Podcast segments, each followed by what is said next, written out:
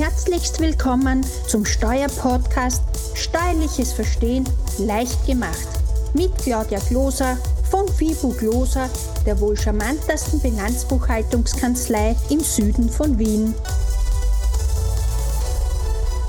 Herzlich willkommen beim Steuerpodcast Steuerliches Verstehen leicht gemacht. Diesmal sehen wir uns das neue Hinweisgeberschutzgesetz an. Bis zum 31.12.2023 ist die neue EU-Whistleblowing-Richtlinie bei uns Hinweisgeberschutzgesetz genannt umzusetzen. Dies bedeutet, dass sich vor allem Unternehmen mit mehr als 50 Mitarbeitern mit dieser Materie auseinanderzusetzen haben. Sei es dass es um arbeitsrechtliche Aspekte geht, um die Umsetzung dieser Richtlinie, interne und externe Meldekanäle einzurichten sind oder eine interne Hinweisgebung im Betrieb auszuhängen ist. Schauen wir uns als erstes einmal das Wort Whistleblowing an und was es bedeutet. Ein Whistleblower oder auch Entdecker oder Enthüller genannt ist eine Person, die Missstände einer Organisation, egal ob von Politik, Behörden, Verwaltung oder Wirtschaftsunternehmen, öffentlich macht. Der Whistleblower kann ein Mitarbeiter, eine dritte Person, ein Lieferant oder Kunde sein. Diese Person gibt wichtige Informationen preis, die der Allgemeinheit sonst nicht zur Verfügung stünden. Der Hinweis muss zudem die Qualität von Insiderwissen aufweisen. Warum wurde dieses Hinweisgeberschutzgesetz von der EU eingerichtet? Damit die Hinweisgeber zukünftig besser geschützt werden und nicht wie Edward Snowden oder Julian Assange im Exil oder hinter Gittern leben müssen. Edward Snowden hat die globalen Überwachungs- und Spionageaktivitäten und Praktiken der NSA, des US-Geheimdienstes, öffentlich gemacht. Julian Assange war ein investigativer Journalist und hat die Enthüllungsplattform Wikileaks gegründet, um sensible Informationen der Öffentlichkeit preiszugeben. Bisher mussten Hinweisgeber mit Repressalien bis hin zur fristlosen Kündigung rechnen. Dem soll jetzt auf europäischer Ebene Einhalt geboten werden. Warum die Einführung des Hinweisgebersystems? Ein Hinweisgebersystem kann mitunter zu den effektivsten Instrumenten für die Prävention werden, indem es die Risiken für den Hinweisgeber minimiert und so dessen Hemmschwelle einen Missstand zu melden herabsetzt. Ein funktionierendes System hat zudem den Vorteil, dass man zuerst auch intern reagieren kann, einen Missstand beheben kann. So können intern als erstes Probleme angegangen werden, bevor sie noch an die Öffentlichkeit gelangen. Zudem dient diese als Schutz von Whistleblowern vor möglichen Strafzahlungen oder Reputationsverlusten. Zudem sollte Identität der Hinweisgeber besser geschützt, als auch Vergeltungsmaßnahmen verhindert werden. Was ist dieses Hinweisgeberportal, was man einrichten soll? Es ist ein digitales Meldesystem zur Meldung und Bearbeitung von Hinweisen. Als Meldesystem gelten ein Briefkasten, eine E-Mail, eine Ombudsperson, eine Briefpost oder auch ein digitales Hinweissystem. Wofür wurde dieses Hinweisgeberportal eingerichtet?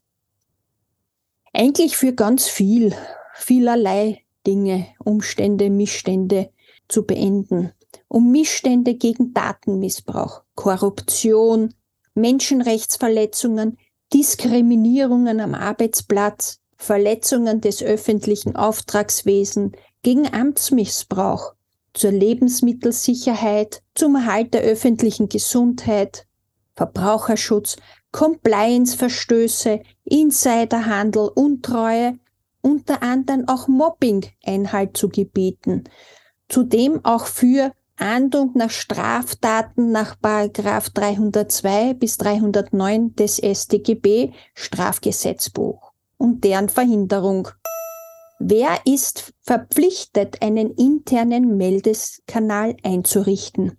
Unternehmen ab 50 Personen oder ab einem Jahresumsatz von 10 Millionen Euro sowie Kommunen ab 10.000 Einwohnern sind verpflichtet, interne Meldekanäle für Hinweisgeber einzurichten. Das Hinweisgeberschutzgesetz kann auch unter dieser Schwelle gelten, wenn Unternehmen in bestimmten sensiblen Bereichen tätig sind, wie zum Beispiel Finanzdienstleistungen oder Finanzprodukte, zum Beispiel ein wunderbares Schneeballsystem. Dies gilt nicht für Einzelunternehmer. Was wäre eigentlich die erste Wahl für so ein Hinweisgebersystem? Eine cloud-basierte Software, wo eingegangene Meldungen mittels Software zentral gespeichert werden, als auch digital verwaltet werden. Ein sogenanntes Case Management. Dies bedarf auch eines klar definierten Pflichtenheft und geregelten Zugriffsszenarien, aufgesetzt von IT-Fachleuten oder externen Dritten, die einen anderen Blick auf ein Unternehmen haben. Mitarbeiter müssen zudem recht zeitig geschult werden. Dieses Prozedere muss auch im Betrieb öffentlich gemacht werden. Nach Einreichung der Meldung erhält der Meldende eine Vorfallnummer und vergibt ein Passwort. Mit diesen Daten und Passwort kann jederzeit in die Meldung eingesehen werden, als auch weiterhin anonym mit dem jeweiligen Fallbearbeiter Kontakt halten zu können. Welche Themen könnten oder sollten von Seiten des Betriebes dabei auch bedacht werden? Die Einführung eines Hinweisgebersystems in fünf Schritten. Betriebsvereinbarungen für ein Hinweisgebersystem, betriebliche Richtlinien für ein internes Hinweisgebersystem, eine Bestellung zum internen Whistleblowing-Beauftragten. Auch Führungskräfte gehören zum Hinweis Arbeitgeberschutz unterwiesen und angewiesen. Eine Mitarbeiterinfo ausgegeben, als manchmal auch vielleicht eine Klienteninfo ausgegeben. Es gehören noch Eingangsbestätigungen für diesen Whistleblower-Hinweis abgezeichnet, damit man auch nachweisen kann, dass alle unterwiesen wurden. Wie soll mit Antworten auf eine nicht unter das Hinweisgeberschutzgesetz fallende Meldung umgegangen werden?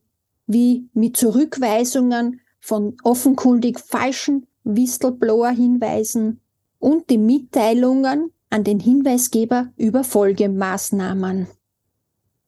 Kommen wir nun zu Vertraulichkeit und Verschwiegenheitspflicht. Die Identität von Hinweisgebern ist durch interne und externe Stellen zu schützen. Hinweisgeber dürfen Geschäftsgeheimnisse, die ihnen aufgrund eines Hinweises bekannt werden, nur für Zwecke des Hinweisgeberschutzgesetzes und nur im dafür erforderlichen Ausmaß benutzen und offenlegen.